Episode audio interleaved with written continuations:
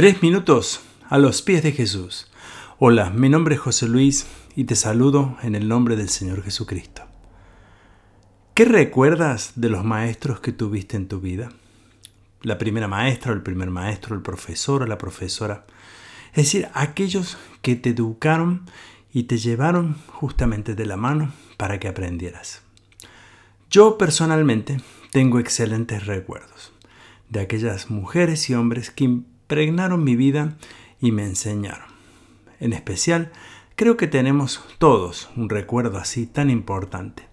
Lo que más me impactó fueron que aquellos hombres y mujeres siempre creyeron en mí, y eso fue el apoyo más importante.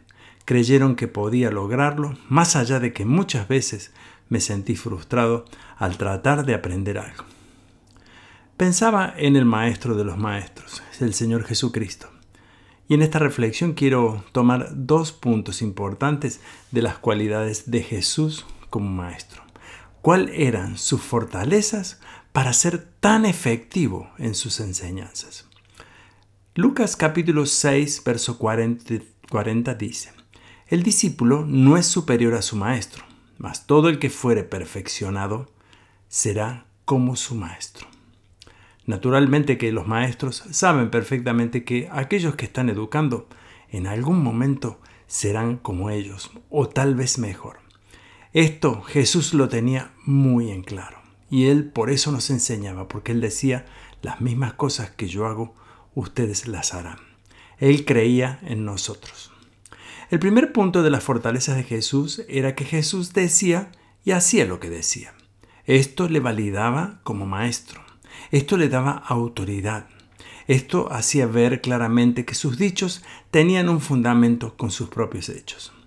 Por esta razón creo que la enseñanza de Jesús fue tan poderosa, fue atendida y sin lugar a dudas fue aceptada.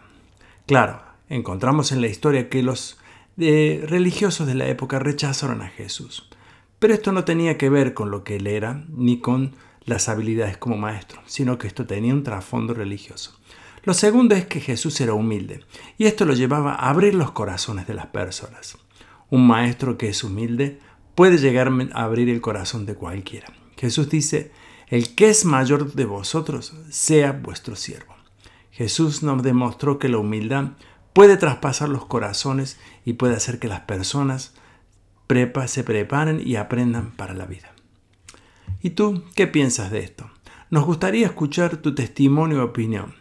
Puedes dejárnoslos en iglesialatina.com. Que el Señor te bendiga.